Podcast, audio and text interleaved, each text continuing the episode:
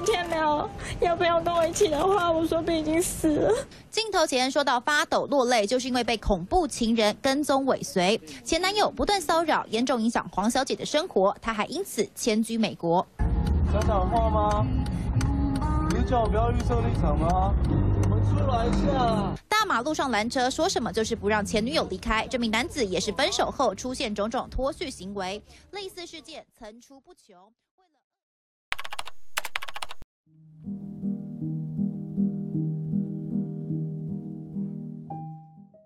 接下来我们要讨论一下约会暴力的问题。随着青少年探索恋爱关系和性行为，也有许多的青少年在约会当中经历到约会的暴力，包括身体的暴力，被殴打或被踢，包括情感的暴力，受到威胁或欺凌，或者是伤害自我价值。也包括性的暴力，被迫违背自己的意愿进行性行为，也可能被跟踪，这可能会被吓到，或者以其他方式来骚扰或威胁。这些经历或情感暴力的青少年，可能在学校的表现都会受到影响，也有可能患有心理健康和行为的问题。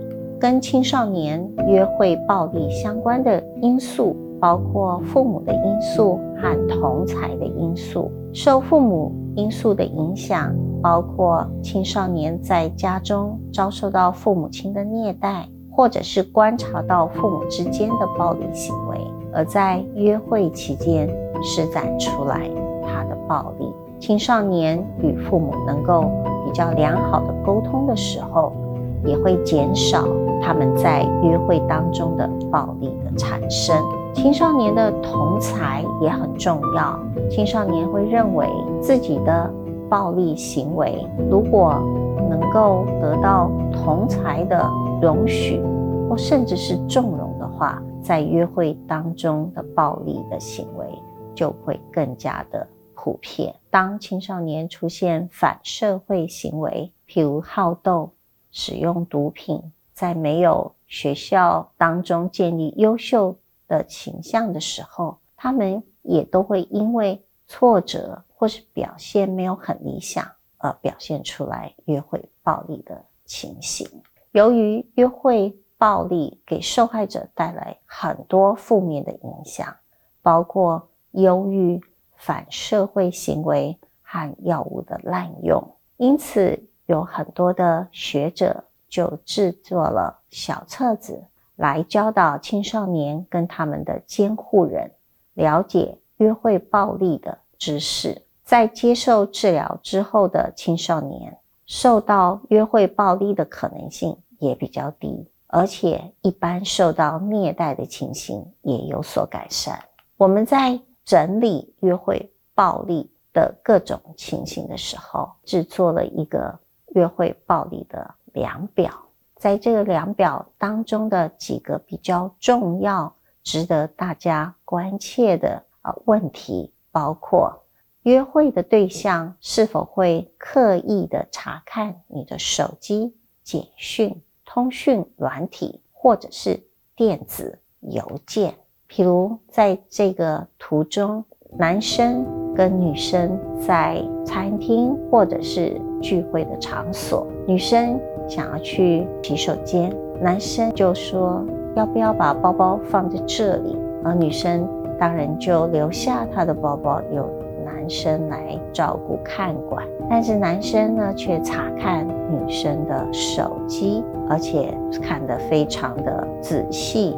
等女生从洗手间出来的时候，发现觉得非常的不高兴，觉得男生的行为是过分的，而男生也非常的生气，要质问手机当中的其他的联络人究竟是什么人。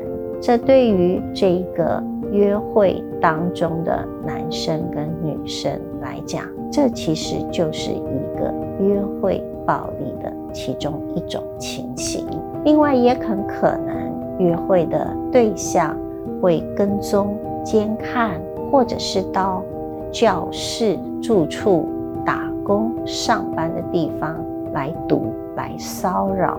在这个途中，女生的教室，男生出现，而且呢，很可能不是第一次，引起同学的注意，并且也让女生觉得非常受到威胁。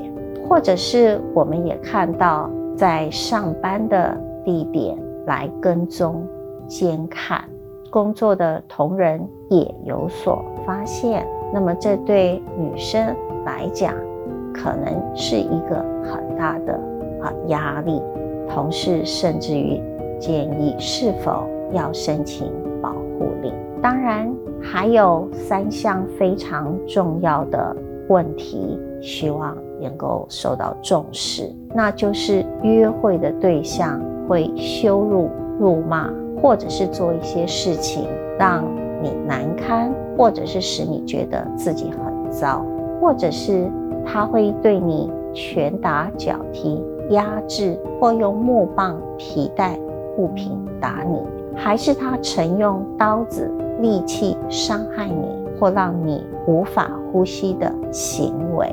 那么这些呢，都可能是非常严重的约会暴力。我们也看到，当你不顺从对方的时候，他威胁你，譬如。威胁要分手、自杀、伤害、揭露秘密、公开裸照等等。譬如说，男生跟女生要分手，女生提出分手，男生问为什么，而且自己愿意改。女生认为不合适，男生就提出如果要分手，我就从这里跳下去的这样的威胁。也有女生认为要分手，男生说你不怕我公开你的裸照，那就分手吧。这也是一种约会暴力的形式。从以上的几点，我们看得出来，约会暴力的发生与很多的因素相关，包括父母亲，包括同才，也包括社会的。一些观点跟条件，要预防与减少约会暴力，应该从这些迹象去观察，早期发现，避免或者是减少与这些特质的人约会，这样才能够真正的免于受到约会暴力的影响。